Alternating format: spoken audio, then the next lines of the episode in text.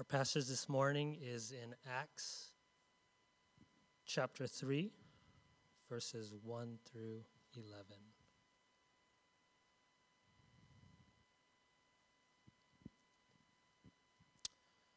Now, Peter and John were going up to the temple at the hour of prayer, the ninth hour. And a man lame from birth was being carried, whom they laid daily at the gate of the temple that is called the Beautiful Gate, to ask alms of those entering the temple. Seeing Peter and John about to go into the temple, he asked to receive alms. And Peter directed his gaze at him, as did John, and said, Look at us. And he fixed his attention on them, expecting to receive something from them. But Peter said, I have no silver and gold, but what I do have I give to you. In the name of Jesus Christ of Nazareth, rise up and walk. And he took him by the right hand and raised him up, and immediately his feet and ankles were made strong. And leaping up, he stood and began to walk and entered the temple with them, walking and leaping and praising God. And all the people saw him walking and praising God and recognized him as the one who sat at the beautiful gate of the temple asking for alms.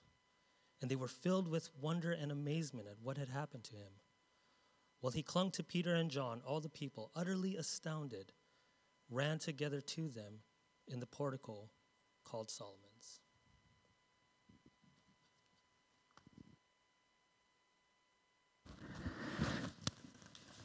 Thank you, Jason.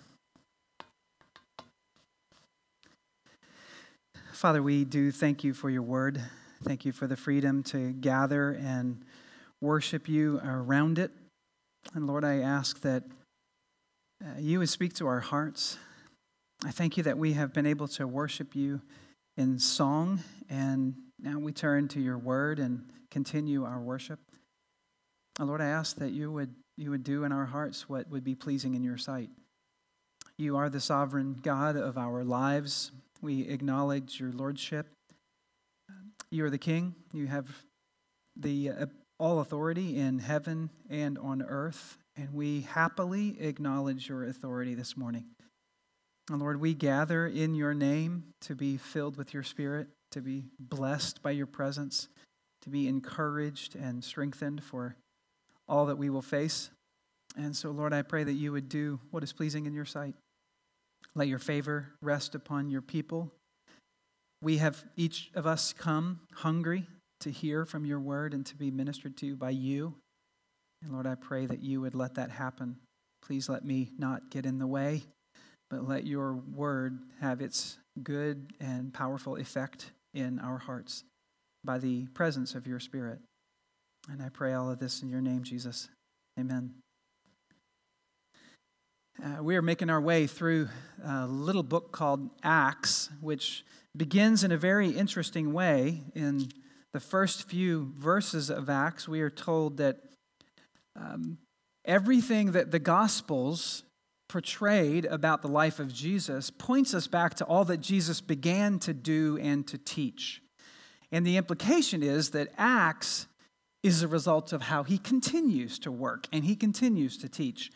And as the, the disciples begin to follow Jesus and uh, do exactly what he commanded them to do, things begin to happen. And we, we just sang about it. God is continually at work. He, he never stops working, He works miracles, He continues to move. And that's exactly what we see happening this morning. There's a little bit of a sense of uh, the way in which the Lord moves, and we see that in this passage in three particular ways. There's a, there's a movement towards the temple in prayer, and then there is this redirected movement of Peter and John to this man who is lame. And then there is this movement of praise which happens once everybody has gathered. And that's what my prayer is that by the time you leave today, you will, you will praise Jesus, that you would praise his name for all that he has done. And I pray that your heart would be moved um, to in, ask the Lord, what, what is it you want to do through me? What do you want to do through me? Because this is exactly what we see here is that Peter and John are willing to be used by the Lord in this man's life for a particular reason. And so uh, we're going to keep going with chapter 3. Last week, Steve uh, concluded the, the final paragraph in chapter 2, which talks about the corporate life of all of the believers. And then, and we keep moving now as we see a, a movement of the Spirit of God in, into chapter 3. And so I invite you to look at verses 1 and 2 again. Just look at this movement towards prayer. Um, what's happening as, as the text moves, because there's lots of movement here. And as you read, I hope one of the things that one of the things that I do, which I find encouraging, is to put myself into the scene and follow along what's happening. And so verses 1 and 2 Peter and John were going up to the temple at the hour of prayer, the ninth hour, and a man lame from birth was being carried who they laid daily at the gate of the temple that is called the Beautiful Gate to ask alms of those entering. So the hour of prayer is three o'clock. It is a um, uh, coinciding with the afternoon sacrifice. It's when the people gathered, as the priest would offer the sacrifice, the people would gather around the, the temple court and pray while the sacrifice was being offered. The Jewish reckoning was that the day began at 6 a.m. And so you start counting hour one from 6 to 7. And then so the, the, uh, the ninth hour then is, is 3 p.m. in the afternoon. And so, you know, from as you last week in that final paragraph in Acts chapter 2, one of the things that was happening in the people of God was that the disciples, as well as those new believers, had been devoting themselves to prayer is what we see in that final paragraph last week. They've been devoting themselves to prayer. And this was daily a habit of them for those who could to go and gather at the temple for prayer. And then they gathered in small groups and homes, but also um, continued to be daily in prayer. So this was a habit of, of the people of God. And Peter and James now are going to the temple in order to pray. And it just struck me. Why is it just Peter and John? Uh, Peter and John. Why just the two of them? Where's everybody else? Maybe they were with them, I don't know, but it, it just struck me Peter and John are going together to pray. And I just wondered do they have the first century equivalent of what we might call prayer partners? Or, or you think about all that Peter and John has been through, and they're together moving to the temple to go and pray. And I wonder goodness, you think they, you know, they were former business partners. In the beginning, they were they were fishermen together. They, they fished together. They helped each other in catching fish and bringing them into market. And so they're, they're somewhat like business partners before Jesus came into their lives. They were very close friends. And so here they are through all that they have gone through with Jesus and now without Jesus having ascended into heaven, they're still friends. Do you have those kinds of friends that you can sit with and pray together and labor in prayer together over concerns of your heart. Peter and John, it's the kind of brothers that they were. So they're moving towards the temple, but then we also see there's some simultaneous movement that's happening in another direction, which is this man who has been lame from birth. He also, as Peter and John are making their way to the temple, and imagine the streets as they're walking their way, this man is lame from birth. He's being carried to the, the beautiful gate, the gate called beautiful, and, and, and put down in order to ask for alms. He's never walked his entire life. He has been lame from birth, we are said, uh, we are told. And so he's carried. Everywhere this man wants to go, he has to be carried there. So he has no way of earning a living. He is completely dependent upon the generosity of worshipers. And in the Jewish uh, understanding, almsgiving, which is money or, or uh, food uh, given particularly for people in need was meritorious in, in the sight of God. I mean, God, God's favor rested on, upon people who gave alms. And so this man's completely dependent upon the generosity of those who are going to worship to share what they have. So he's laid there every day. The word daily struck me. It leaped out because we see it a couple of times. And yet here he is laying beside this gate as all of the worshipers go inside, completely dependent. Completely dependent. So Peter and John are moving in. This man has now been laid, and Peter and John approach, and which we now see sort of scene two, if you will, is when they actually encounter each other. Look at verses three to eight. Let me just read those again. Seeing Peter and John about to go into the temple, he asked to receive alms. And Peter, uh, follow what's happening, okay? Peter directed his gaze at him, as did John, and said to him, Look at us. And he fixed his attention on them. What was he expecting? Expecting to receive something from them. But Peter said, I have no silver or gold, but what I do have I give to you. In the name of Jesus Christ of Nazareth, rise up and walk. And he took him by the right hand, raised him up, and immediately his feet and his ankles were made strong. And leaping up, he stood and began to walk. I, I wish we had a video of that. I wish we could seen it. But you, you get the picture. He's here, and as we follow through what's happening, what we discover is this man asked for alms in an in a indirect way. He wasn't making eye contact with them. He's just sitting here. He sees two people approaching. There's probably no doubt a stream of people who are coming. He sees them. He asks alms, and Peter and John, both of them, direct their gaze at him. Now, remember, how often is this man laid at this gate? Every day. How often do Peter and John go to the temple? We're told daily it was their habit. It's probably not every day that they go, but we're told it was their custom daily to go to the temple. They've seen this man before. They have walked by him. If insofar as they enter through this gate, they have seen him before. This guy is daily laid here, and they, if they go through this date, uh, gate as they did here, they continue past him every day. It's not the first time they have seen him. This man is asking for alms in such a way as he doesn't really make eye contact with them. It's a kind of mechanical request of he's just holding out a cup or a basket. I don't know what he has. He's holding out his hat, as we might see. Maybe he's got his mask. He's holding his mask, right? And he's asking for some alms, and then suddenly Peter and John stop. Right? The movement stops.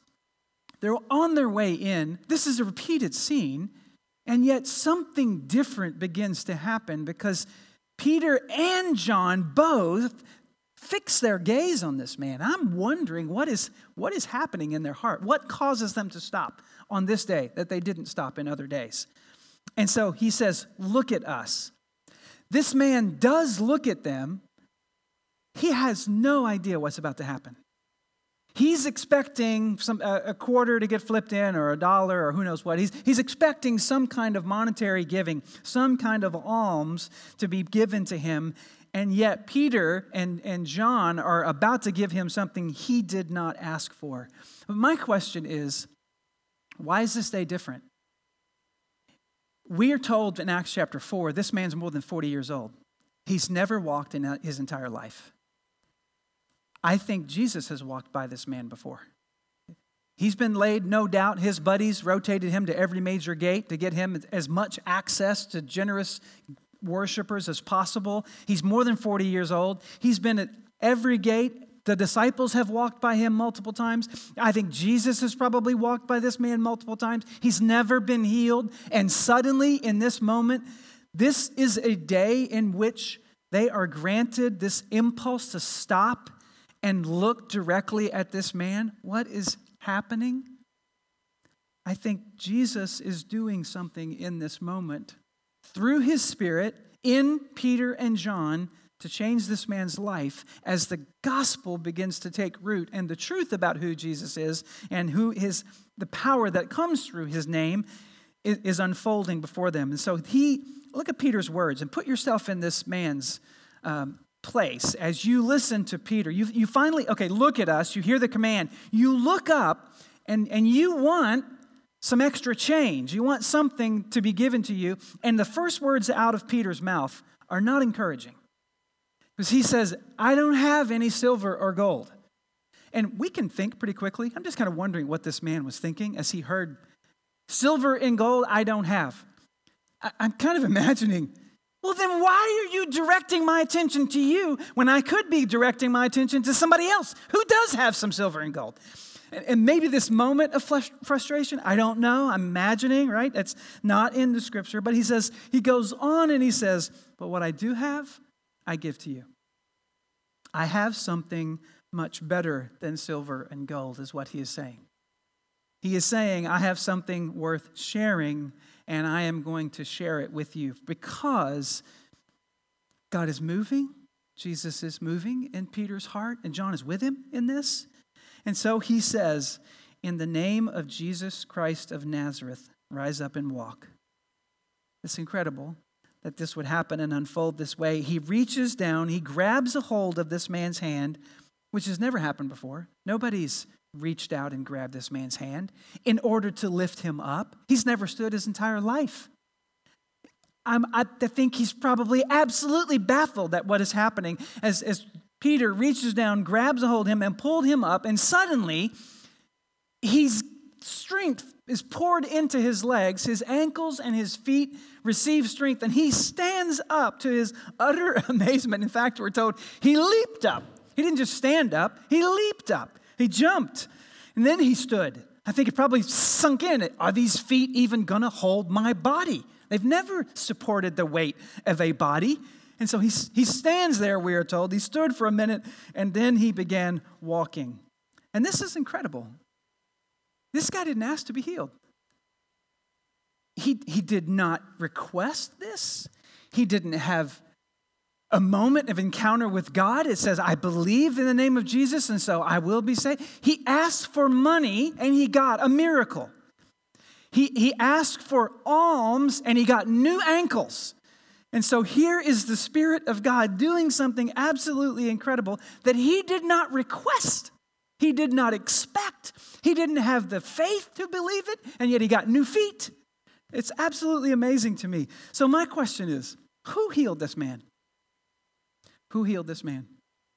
Was it Peter? John? Or is this exactly what we see in the beginning of Acts that Jesus is doing this through Peter and John? I, that's what it means to be filled with the Spirit of God, is to do through His Spirit indwelling us exactly what Jesus would do if He were there. And here we see this man being healed. It's incredible. So it's the power of the name of Jesus because Peter says, in the name of Jesus, to make it very clear that he is not the one performing this miracle, he says, in the name of Jesus Christ of Nazareth, rise up and walk. So the name of a person represents all of who a person is. The, the name of Jesus, which means Yahweh saves, right? Yahweh saves is what Jesus' name means. Christ means God's only anointed Messiah, and he is from Nazareth, which we know is a historical place still to this day. You can go and visit Nazareth. If you want to see, this is where Jesus was from because he was a real factual person in history, not a fictional character made up by the disciples in order to create some fanciful story. He is a real person, and Peter filled with the Spirit of Jesus and acting out the will of Jesus and granting this man healing and saying, Stand up, rise up in the name of Jesus. He did. And as you know, he rose up leaping, and he then the movement continues. So that movement redirected to this man. We've seen the movement towards the temple. We see this movement towards this man who has been never moved in his life and now he, with Peter and John, they continue to move on into the temple, the courtyard. And so, verses 8 to 11. Once that happens, we see a movement towards praise. When, when it's understood fully what's happened, then the people, there's lots of praise. Verse 8. So he entered the temple with them, walking and leaping and praising God. And just picture that. Picture what that would have been, what that would have looked like. All the people saw him walking and praising God and recognized him as the one who sat at the beautiful gate of the temple asking for alms. And they were filled with wonder and amazement at what had happened to him. And while he clung to Peter and John, all the people ran together to them in the portico called Solomon's, utterly astounded, absolutely amazed. This man, for the first time in his life, walks on his own two feet. This is the first time he has chosen to go someplace he didn't need to be carried. He carried himself. And he went with Peter and John into the temple. This has never happened before. And he's walking and leaping and praising God as they get into the holy district. They go into the prayerful place. My house is a house of prayer. Be quiet. I, I think all decorum went out the door. If, if, you were, if you were him, if you were with this man, don't, I'm, I'm kind of wondering what would happen. If I had been there, I think I would have been, uh, possibly, if I, wasn't, if I wouldn't say it, I think I might think it. Shh, What is your problem? Didn't your parents teach you to be quiet in holy spaces? I, I, might have I might have been one of those guys thinking that. Where's this little kid come from? Why is he making such a noise? And then they begin to understand. The people see who they who he is, and we hear that they recognize him. And can you th- figure out the debate going on? Some people saying, "That's the guy at the gate," and somebody else would have said, "No way! That man can't walk. He's been laying there for forty years." Somebody else, "No." It's him. But he's very different.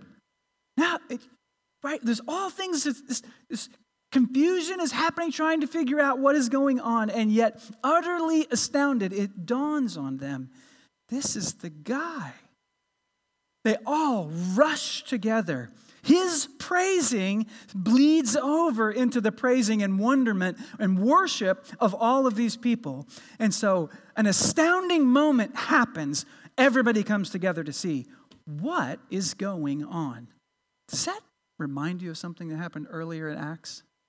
There was this sound of a mighty rushing wind, and everybody came together. What happens when people come together?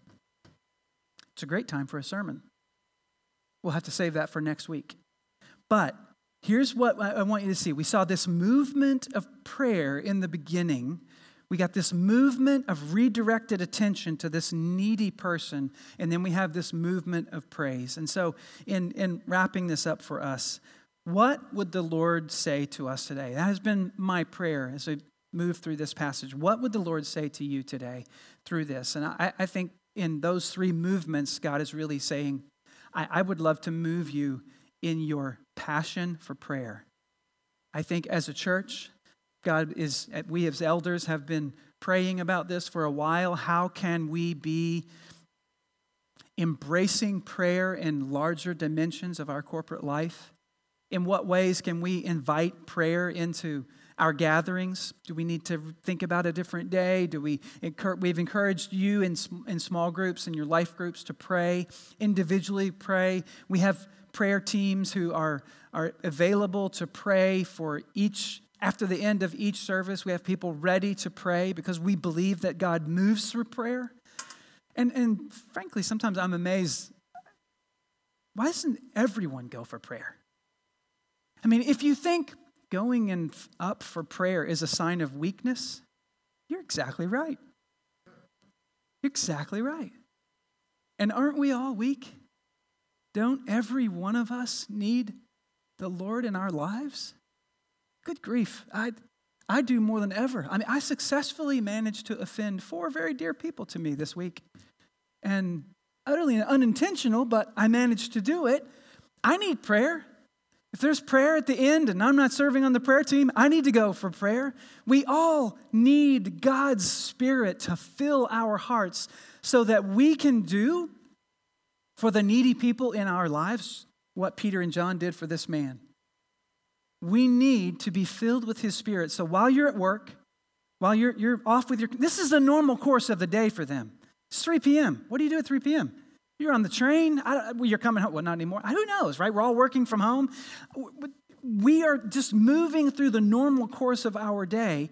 And yet, the Spirit of Jesus within us moves us to pray for someone, to stop what we're doing and be mindful. Maybe it's, maybe it's sending a text message as you're moving through the day. maybe it's sending an email, or it's, it's making a phone call, or setting up an appointment to pray with someone, or can I just zoom in, or can we FaceTime, and can we have a little interaction with each other? Maybe that's what God would move us to do. And if we are a people of prayer, maybe we would be more sensitive in those moments. Because here's Peter and John doing the same thing they have done day after day after day, but something's different about that day. Something was changed about that moment that Jesus wanted to do through them. And if we are a people of prayer, won't we be in tune for that? When, when you feel that tug in your heart, what is it like when you know God wants you to do something? I, I mean, my heart leaps out of my chest sometimes. When, when I know the Lord wants me to do something, I feel compelled to do it. We need to be obedient. I mean, instantly we need to be obedient, not resist, not stop and say, is, you know, John, should we should we talk to this guy? Just we just pray. If we're a people of prayer, led like that, what would the Lord choose to do through us? Let us be moved during these days, especially to be a people of persistent prayer, so that when the Spirit of God moves us, we obey quickly. So please don't let social distancing become spiritual distancing in your life. Use every means possible to stay close intimately with the Lord. That is one of the purposes of prayer, is your own spiritual formation, but also the people around you. We are ministers to the people around you. So, prayer. Move in your heart towards prayer. And then, secondly, what about this moving towards giving? Peter and John stop for a moment, and Peter's words just struck me. It's like, I don't, I don't have a full wallet, but I have something you need, and I'm going to give it. And I just wonder about your relationship with your Savior. Is it so full? And are you so confident in the Spirit of God in you that you are happy to share what you have? Do you know this Jesus that Peter is talking, this Jesus Christ of Nazareth? Do you know him so well that you would say, I've got something for you you need? You don't even know you need it. Right? The world does not even know they need Jesus. Most of them are not even asking for him. They don't want anything, they don't even, he's not even on the radar. And yet we come as the Peter and Johns to this world saying, I know exactly what you need. You need the Lord Jesus.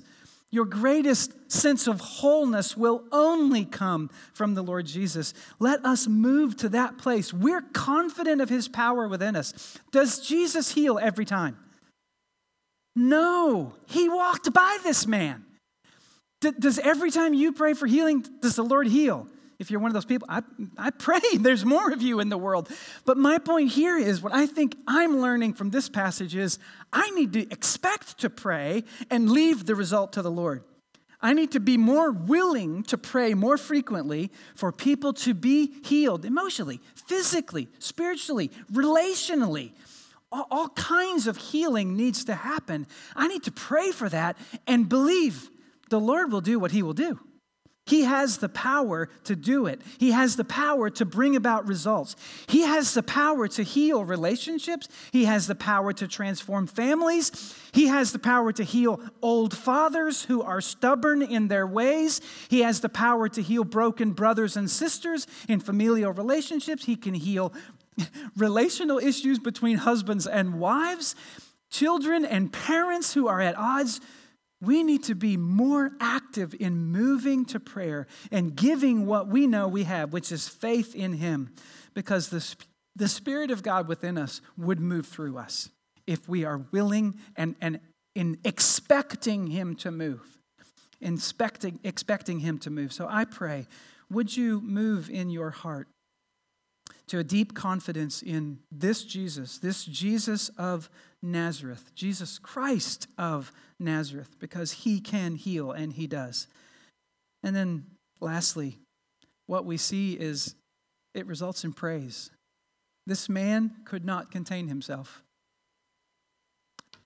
You've probably got some people on your mind you wish could A, come to know Jesus, or B, experience such healing that they would not be able to be quiet. Because, yes, it's, it's appropriate and right for us to be respectful and reverent in holy places.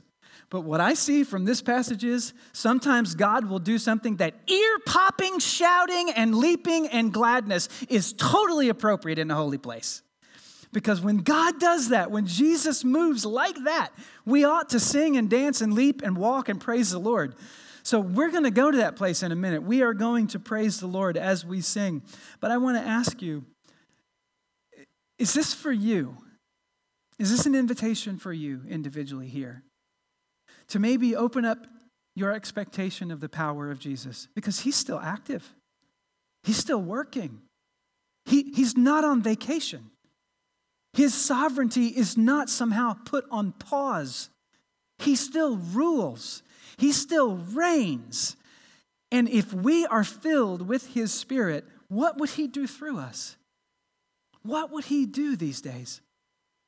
Uh, maybe you know someone who needs the gospel, who needs to know for the first time that God is such a God of love that he can accept and forgive and wash away and renew and transform. We need to be those kinds of people. So, what, what would the Lord Jesus be saying to you? I invite you to think about that as we pray.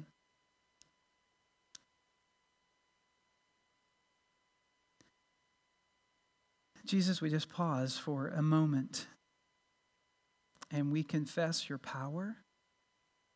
We acknowledge you and you alone can heal a man who has been born lame. And Jesus, I know that you and you alone can heal every disease. You can take care of every broken relationship. One day you will every fractured, wounded heart hearing my voice, you can put a salve on and completely heal. And Lord Jesus, by your Spirit, I pray that every person in this room would yearn to be so filled with your Spirit that we, as we move through this week, would be like Peter and John. We would just be waiting for you to tell us, stop and pray for that person or make a phone call to that person. Jesus, would you pour out your spirit on us so that we would be that, that kind of obedient person? That we would stop caring about what people think and we would start caring more about what you think. And I pray you would fill us. Let the joy of the Lord fill your children so that we this week would be used by you to bring the hope and light of the gospel into someone's life. And Lord, I pray that if there are broken hearted, hurting people aching for a child or a spouse or a sibling, a parent to come to Christ, would you, would you fill us with your spirit and give us an open door of opportunity to share the gospel this week? Let us, let us go looking for a reason to share the hope that is within us. And Jesus, we confess our sins. If we were to pause long, we could start confession and probably last all day. But Lord, I pray for your healing to come as we confess our sins. Lord, I don't want to be an old man who, in moments where you're doing something massive and incredible in someone's life, I don't want to be shushing your work. And I ask you, please, would you work in our hearts so that we're sensitive to what you're doing and we can rejoice in what you're doing? So pour out your spirit within us and move us, Lord, to a place of deeper worship and praise of your name. In Christ Jesus, I pray. Amen.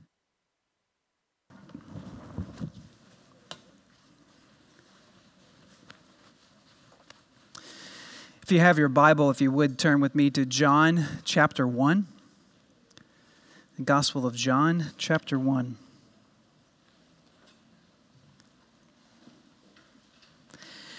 As has already been said, this is the first week of Advent, and Advent uh, sometimes is not quite known or understood by some of us, and some of us grew up in a tradition that observed Advent, and others of us didn't. But Advent is uh, a season that we're invited as Christians to look back to uh, the beginning and the first coming of Christ in uh, as his incarnation is present but it also is a time to look forward to the second coming of, of Christ. And so it's, it's kind of a mixed bag where we're looking back and remembering that Jesus, as the Messiah, has arrived, but we're also looking forward because he made a promise that he would come again.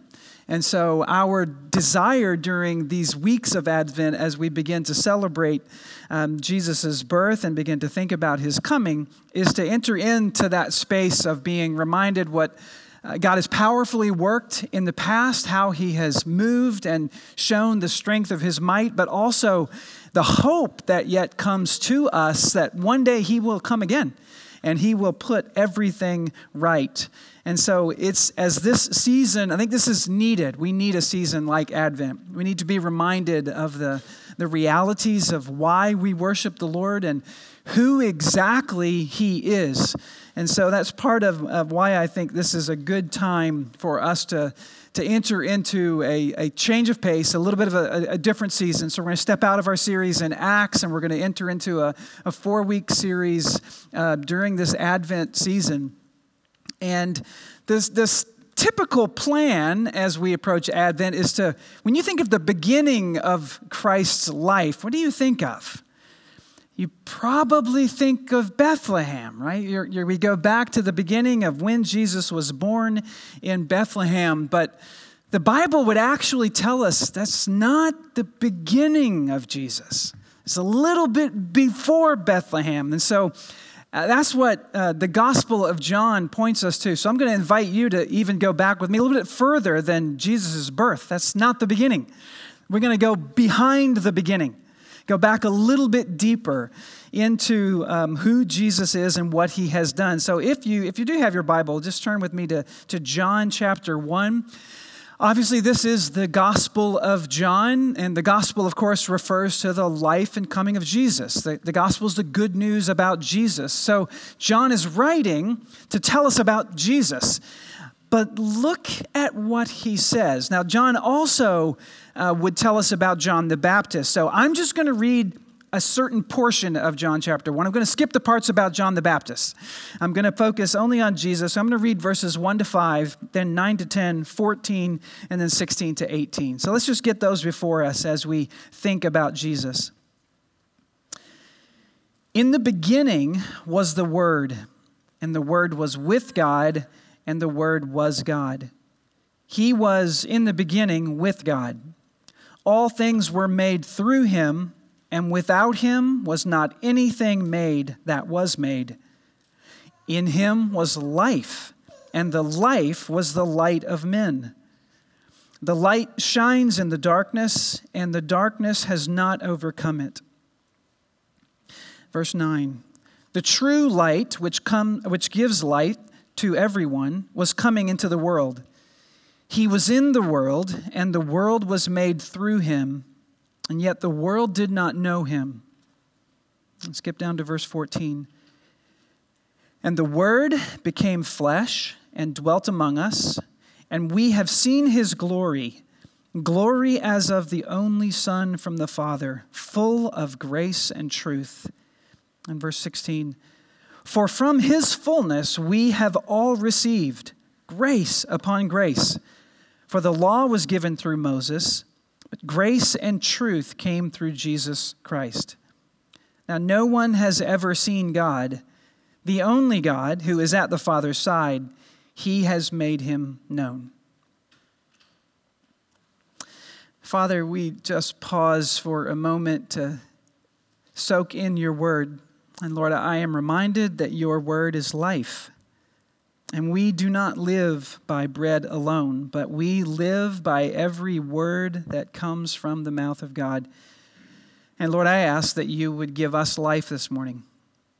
We're physically alive, but Lord, we need spiritual life. We need encouragement. We need spiritual strength. And Lord, I pray that you would do that this morning as we meditate on your word together. So open up the eyes of our hearts that we may see wonders in your word. Give us eyes to see spiritual realities and truth that we haven't seen before. And Jesus, by your Spirit, I ask you to give us the ability to see your glory. And ultimately, I ask, would you help us to worship you? So we thank you for this time, and we ask that you would be honored through it by your Spirit, who is present in your people and with us in this room, would you open our eyes and hearts so that we can receive your word and let it bear fruit in our lives? And I ask for the help to that end, Lord. In Christ Jesus' name I pray. Amen. So, if the beginning of Advent was not quite in Bethlehem, then where was it? And what was Jesus doing before he was born as a baby? John's verse, these few verses, point us to a, couple of different truths about what Jesus was up to. Have you ever wondered about what, what was Jesus up to before there was anything here, before the world began, before creation, before you were born? What was he doing?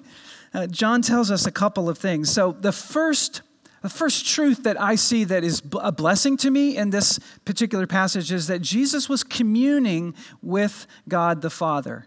Jesus was enjoying sweet communion with his Father in all of eternity, in heaven, in uninterrupted union and communion. They were enjoying each other's company and fellowship. And uh, we see that primarily this, this notion of in the beginning. John is doing something here. When you hear the words in the beginning, which is how John opens his gospel, in the beginning, remember, what is the gospel? The gospel is about Jesus. But when you hear the words in the beginning, you probably, if you know the Jewish scriptures and you know the Bible, your mind is going to go back to the beginning of the Bible because these are the opening words of scripture. And so it's interesting to me to think of what is John doing? Why is he writing this way? Why does he go back to the very beginning of Genesis? And if you have your Bible, just flip back to the very beginning of Genesis those opening words are identical to how John begins his gospel. In the beginning, Genesis 1 1, God created the heavens and the earth. So here, here, John takes our minds back to the very opening words of Scripture with this in the beginning. Because in the beginning, we hear all of God's creative power. We are reminded that this world exists because God decided to create. If He didn't, we wouldn't exist. And yet, and as the beginning unfolds, and you read through the, the first uh, few chapter or so of Genesis, we, we see a repeating phrase, and it's, and God said.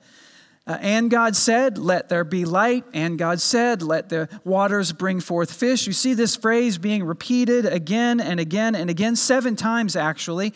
Six of them on the six days of creation, and twice on the final day, on the sixth day of creation. We see that God spoke and things came to be. Creation came into existence through the very spoken word of God. And so this is incredible as we think about God's power. But when you think about creation, the challenge is can we think biblically? Because if you, it would be a mistake for us to think that God was alone in those moments.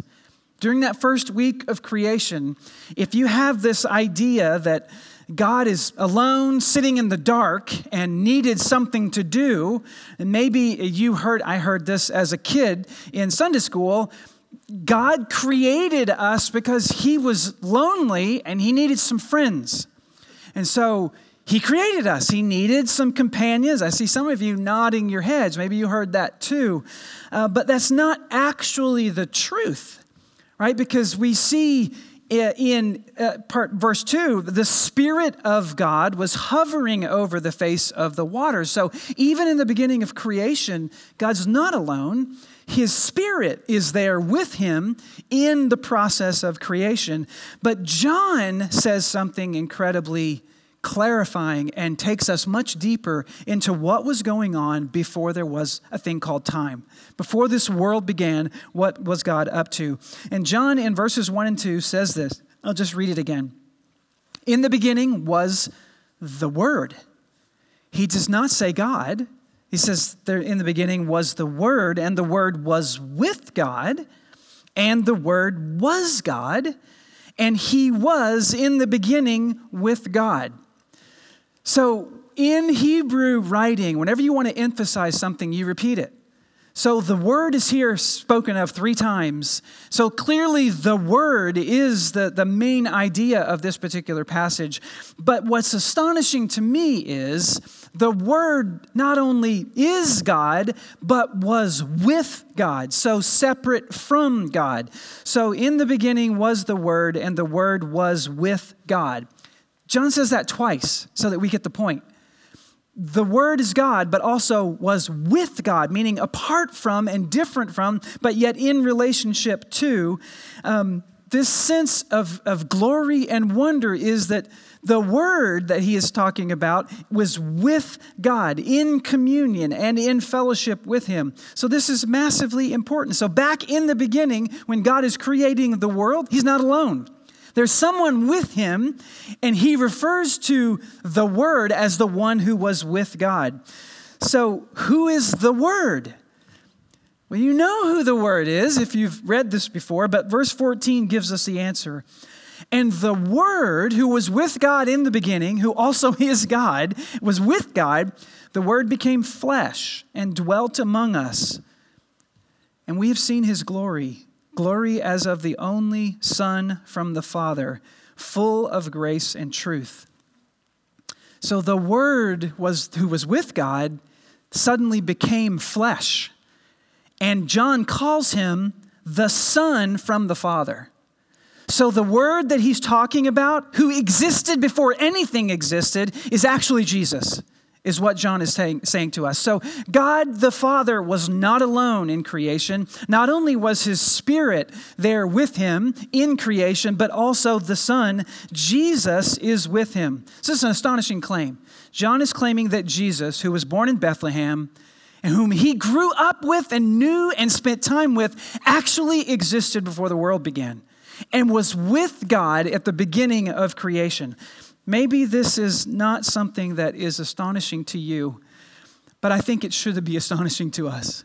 If we stop for a minute and think, this is an eyewitness testimony of a man who walked with Jesus and lived with him, and yet he is telling us that was not his beginning. Before Jesus was born in Bethlehem as a baby, he existed with God the Father in a place of sweet communion. And Jesus points to this reality on a couple of occasions. In John 17, 5, Jesus says this. This is his prayer that he is praying before he is going to be arrested and crucified. He says this, and he's praying to God the Father. He says, And now, Father, glorify me in your own presence with the glory that I had with you when? Before the world existed. Jesus enjoyed, enjoyed a glorious relationship with God the Father before the world ever existed. He was with him in his presence in great glory and goodness and wonder and sweetness. All of this existed between God the Father before you and I ever showed up, before there ever was a thing called earth, before time began. That relationship was enjoyed between God the Father and God the Son. That sweet communion. Why do I call it sweet communion? Because Jesus goes on in that same prayer in verse 24 and he says this. Father, I desire that they also, the they refers to the people who will, both his disciples and those who will believe in Christ through the testimony of the disciples. That's us. So the they in this passage is you and me if you're a believer in Jesus. I desire that they also, whom you have given me, may be with me where I am to see my glory that you have given me because you loved me when?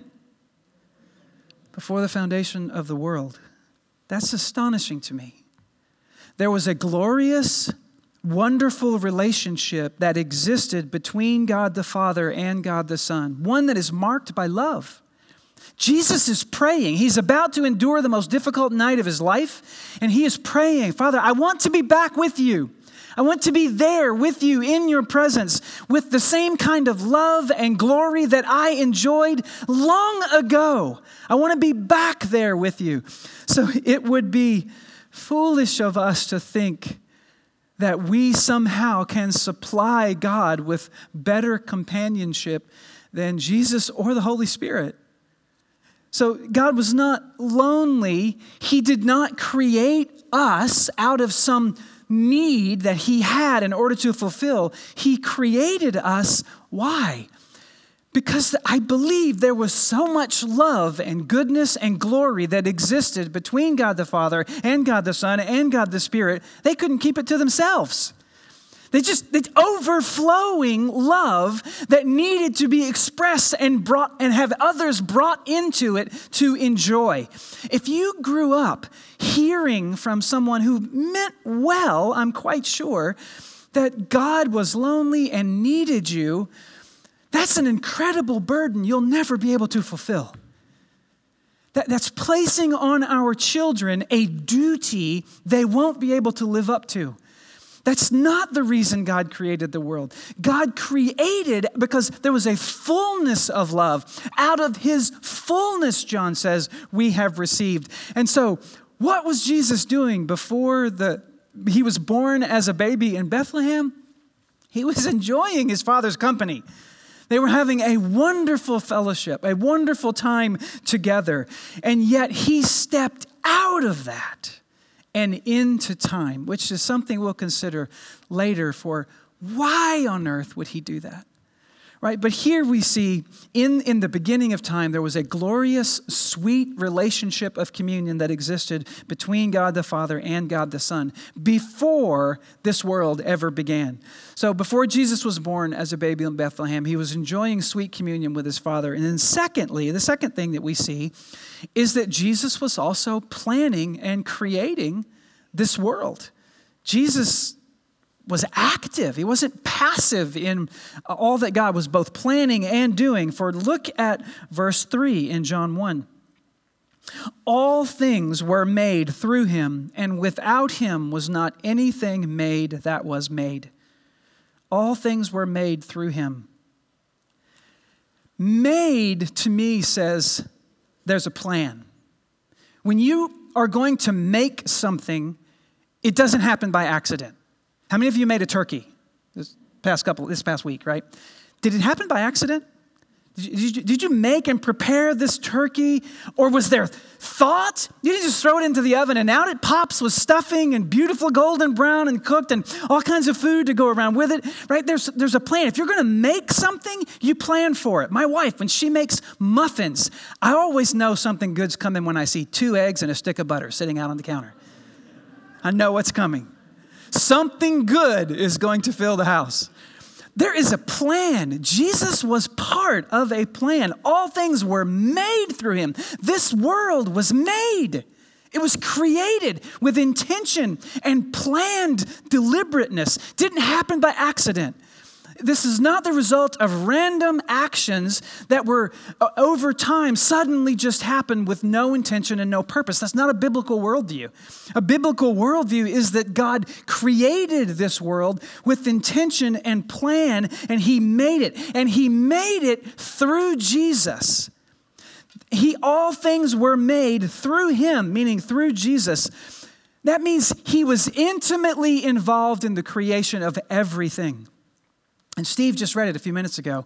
If you were listening, you heard a verse that said, All the days were ordained, that were ordained for me, were written in his book before even one of them had ever happened.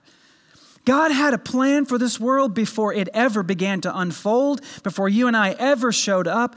God had an intention, and He created you through Christ. Everything that came into existence came into existence through Jesus. How did that happen? If you remember, what does John say about who Jesus is? He calls him the Word. And if you think back to Genesis chapter 1, when God, how did he create? He spoke he said, Let there be, and there was. Now, there's a difference between speaking something and then effecting the very command. So, evidently, if this is true, and Jesus was personally and intimately involved in creation, when God spoke, Let there be light, Jesus went to work making it happen. God spoke, and Jesus carried out the command. God said, Let this be, and Jesus made it happen.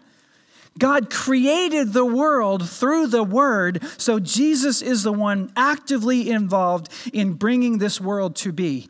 And this points to the fact that without Him, nothing was made that was made. John wants to be clear. Not only positively, everything that was created was created through Him, but then he negatively states it another way so that we get the picture.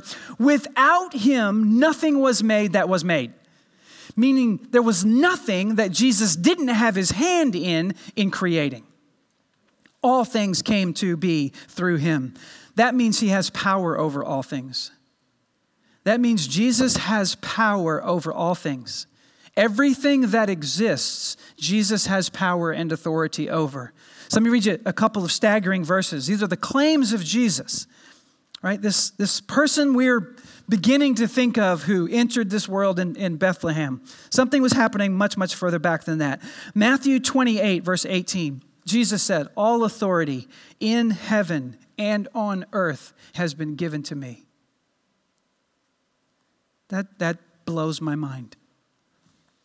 That's either true or breathtakingly arrogant. All things have been handed over to me by my Father. All is a universal word, it includes everything. And then John 3:35, the Father loves the Son and has given all things into his hand. You probably have something you're facing which keeps you awake at night. Over the past year, you've, you've probably bumped into several things that cause you great stress, that keep you worried and filled with anxiety. And this verse would say it's not, it's not outside the providence of Jesus Christ. It is not outside the authority of Christ Jesus. It is under his sovereign plan. He created everything that exists. And you also know one of the fundamental laws of the universe is ownership. If you create something, the creator of, of whoever creates or, or brings into be something owns it, right? The creator owns. If you write a novel, you own the rights to it. If you create something wonderful, you, you, you, you make it, right? The song, we sang a song just a minute ago. I don't know if you know this, the last song that we sang in the worship set was written by Josiah Gonzalez. He owns it, right? You own that song. You wrote it. You created it. He owns it. If Jesus created everything that exists, matter, time, and everything, He owns it. He has authority over it. Everything that has been made, he owns. So before he was a little baby showing up in Bethlehem, he was creating the universe and exercising sovereignty and ownership over it. Not one single thing that exists came into existence without the direct access and active sovereignty of Christ Jesus. So, third, we also see that Jesus, before he was born in this little, as a baby in Bethlehem, was giving life to the world. I, I see this in verse 4 of John 1. In him was life, and the life was the light of men. Jesus was giving life. In him was life. And you might think, wait a minute, God is the one who has the power of life. Because we remember God formed Adam, we are told, of the dust of the earth. He formed him, had him completely uh, put together well. All the organs were working, all the systems were functioning, perfectly ready to go. But he was not a living creature until God breathed life into his nostrils, and we're told that then he became a living soul or a living creature. Life comes from God, and yet, do you know, Jesus made the astonishing claim that he has life in himself. John chapter 5, verse 26. For as the Father has life in himself, so he has granted the Son to have life in himself. And then in John 14, 6, we know he says, I am the way and the truth and the what? The life. Life comes from Jesus. Because you can, and life is very interesting. You can have a perfectly formed human body and still no life. If you had perfectly functioning organs from everybody, and think of, you know, a benevolent Dr. Frankenstein putting together a perfect person, we still cannot make something that is perfectly active and functioning come to life. Life is from outside of us. We can't control it, we don't own it. And yet, life comes from Jesus. And only He exercises the authority over life. So, a week ago, something very interesting happened to me. I've been taking a preaching class as a kind of refresher um, at this seminary from which I'm an alum. And it's online, obviously. And one day, um, this was three weeks ago, um, our, our, seminary professor or the, the president came on, he's teaching the class. He was visibly shaken, deeply disturbed. It was obvious. And he began to tell us that he had just received news that one of the students of the seminary had just died. And This is a young man of 20 years of age. His name is Nick Chalise. Some of you might know Tim Challies, who's an author. This was his son, 20 years old. He was playing a board game in the student center with his fiance and a couple of other students, and he passed out and he never regained consciousness. He was perfectly healthy, nothing observable wrong with him. He had no prior medical histories. He was in complete and perfect health, and they still don't know what happened to him. They don't know why he died. And yet, at 20 years of age, in perfect health, he died. His father wrote this Yesterday, the Lord called my son to himself. My dear son, my sweet son, my kind son, my godly son, my only son.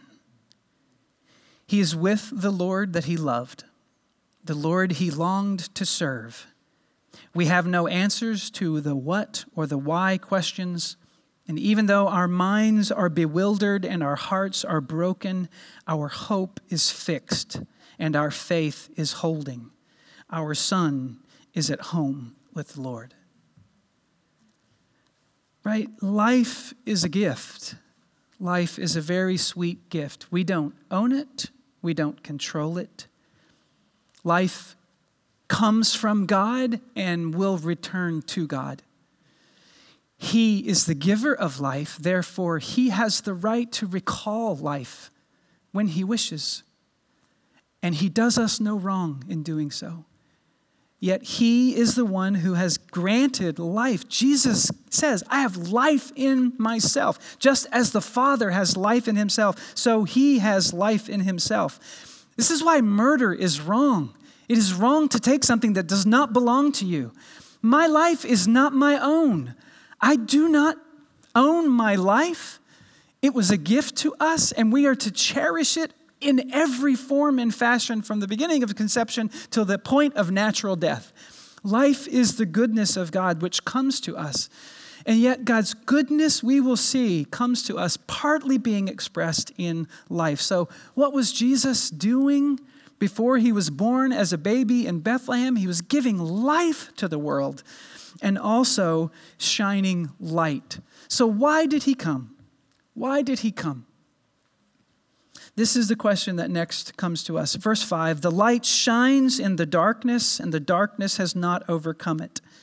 From his fullness, this is Jesus, from Jesus' fullness, we have all received. And what did we receive? Grace upon grace. For the law was given through Moses, and grace and truth came through Jesus Christ. No one has ever seen God, the only God who is at the Father's side. He has made him known. it's almost as if the point is Jesus is saying, I came to make sure you know there is grace.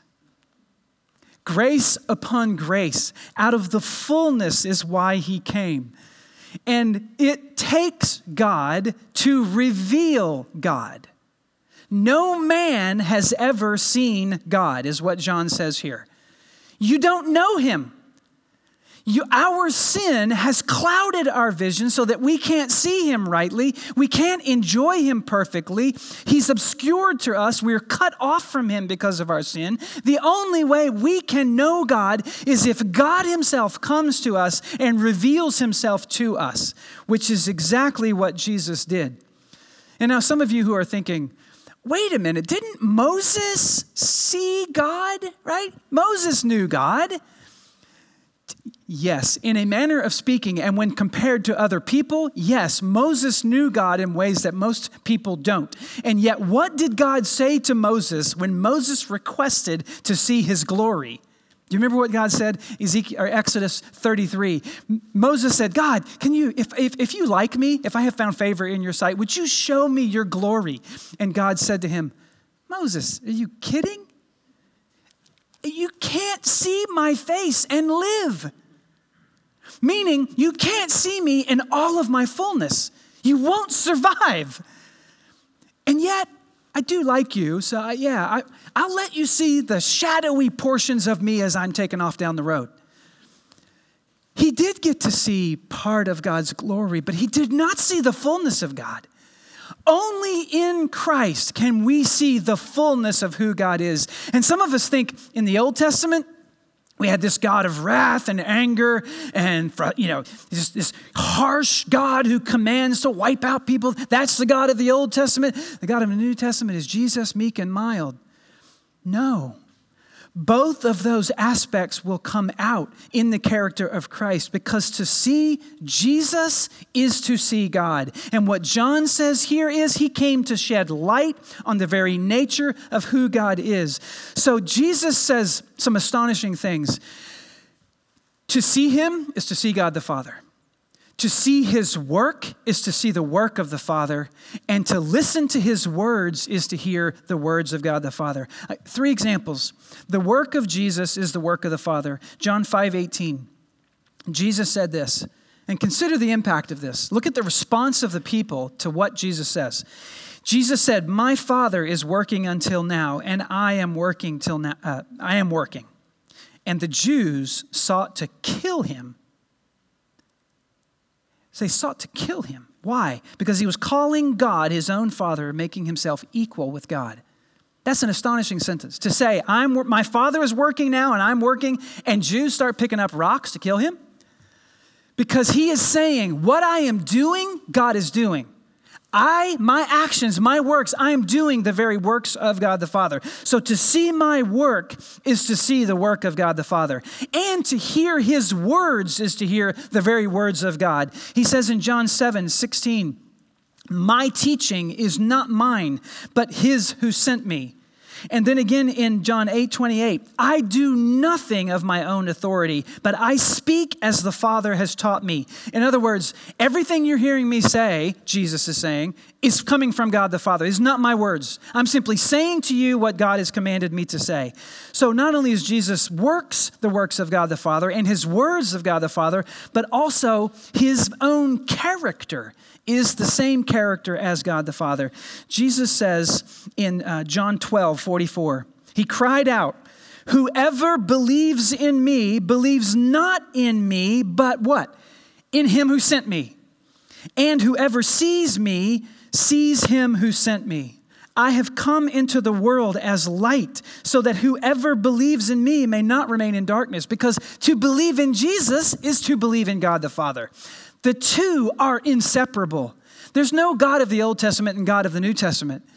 Jesus came to show grace upon grace. And if you have ever sinned in your life, you need grace. Anybody sinned? I like to ask this question often just to remind us all. We need grace. Jesus comes, John says in this gospel, we have, out of his fullness, we have received grace upon grace. Receiving grace is wonderful, but receiving grace upon grace is even more wonderful, for that gives hopeless people hope. Hopeless people who have sinned can have hope. And that's what John says in, in 16. We, from his fullness, there's no lack in Jesus. He has received grace upon grace. That's what Jesus came to give. So, we'll wrap it all up.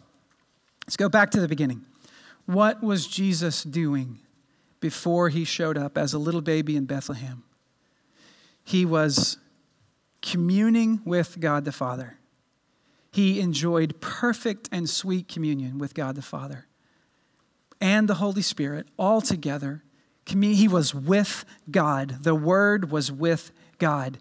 And then what else was he doing? He was also creating the world. God spoke this world into existence, and Jesus is called the Word. He enacted God's commands. And so everything that has been created came into existence through Jesus. Nothing exists that He didn't have His hands on. And then lastly, He was giving life and light. He was giving life to us who are dead because of our sins. He was giving darkness to us who are in the dark because of our sins. And He does all of that by pouring out grace upon grace. So if any sin came to mind, or maybe it was someone else in your life, as we're moving through this morning, we're thinking about who God is. God is a holy God. And yet, Jesus comes saying, I, I come to bring grace upon grace. I come to give you life. Jesus was very busy before he showed up in Bethlehem. It wasn't his first day. There were an innumerable number of days prior to his arrival in Bethlehem. So as you think back and begin to worship the Lord in the season of Advent, be reminded of all that Christ has accomplished for us, all that he has done. That he comes to share the communion that he had with his Father. He comes to invite us into that. He comes to, to know and, and to reveal to us there is a plan. He is sovereign over all things. The universe is not out of control, even though it looks like it. He, it will one day be put right in every way through the gracious activity of our Lord and Savior Jesus Christ. And he comes to for us to be able to know God's character. Grace upon grace is written into the very essence of the nature of God the Father. So, would you worship this Jesus with me? Not some Jesus you've heard about on TV or some Jesus you wish could be, but this Jesus who is revealed to us through Scripture. Let's worship that Jesus, the Jesus who, who offers grace to us. Would you pray with me?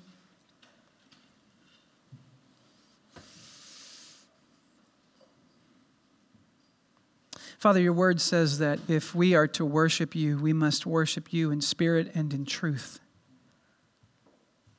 And your word reveals to us so much more about you, of all that you were doing and planning before you ever showed up in Bethlehem. And Jesus, we praise you for that. We praise you for becoming flesh and entering into this world. And Jesus, I thank you for giving grace to sinners. Lord, I know that your word tells us if we would put our faith and trust in you and come to you in faith, that you would never cast us out. Anyone who would come to you, you would never cast out. And Jesus, I, I pray that your spirit would move upon everyone listening right now and apply grace to our lives. Jesus, we could list a long list of sins if we were to sit and think about it. And yet you grant us grace. And Jesus, I, I pray that every one of us would live in that grace and walk in that grace and cherish your power and your sovereignty, your holiness, because you alone give us light. You alone give us life. You alone give us grace. You alone give us the love of the Father.